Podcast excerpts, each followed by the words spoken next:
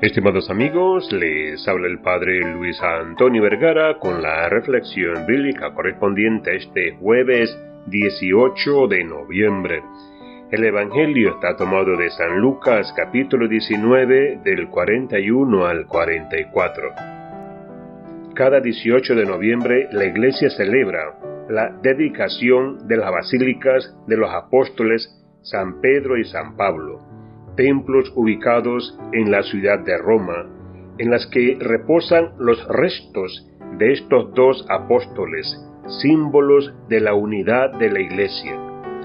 La primera basílica de San Pedro, ciudad del Vaticano, fue construida sobre la tumba de dicho apóstol, por orden del emperador Constantino en el año 323. La edificación actual data del año 1454 y su construcción tomó 170 años. Se empezó durante el pontificado del Papa Nicolás V y fue terminada por el Papa Urbano VIII, quien la entregó el 18 de noviembre de 1626. Bramante, Rafael, Miguel Ángel y Bertini célebres maestros trabajaron en ella, plasmando lo mejor de su arte. La Basílica de San Pedro mide 212 metros de largo, 140 de ancho y 133 metros de altura, hacia el punto más alto de la cúpula. Ningún otro templo del mundo cristiano la iguala en proporciones. Por su parte, la Basílica de San Pablo Extramuros es después de San Pedro el templo más grande de Roma. Su construcción fue también voluntad de Constantino. Lamentablemente, en el año 1823, fue destruida casi en su totalidad por un terrible incendio.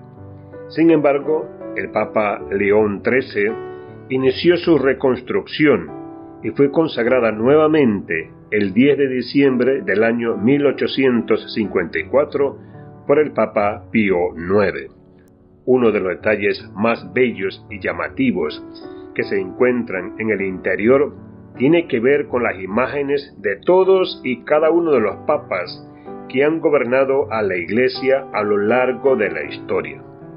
Los papas, los papas desde San Pedro hasta el actual Papa Francisco están representados en mosaicos circulares independientes, uno a continuación del otro, dispuestos a lo largo del contorno superior de la nave central y las naves laterales de la basílica. En el año 2009, con motivo de esta celebración, el Papa Benedicto XVI señaló que esta fiesta nos brinda la ocasión de poner de relieve el significado y el valor de la Iglesia.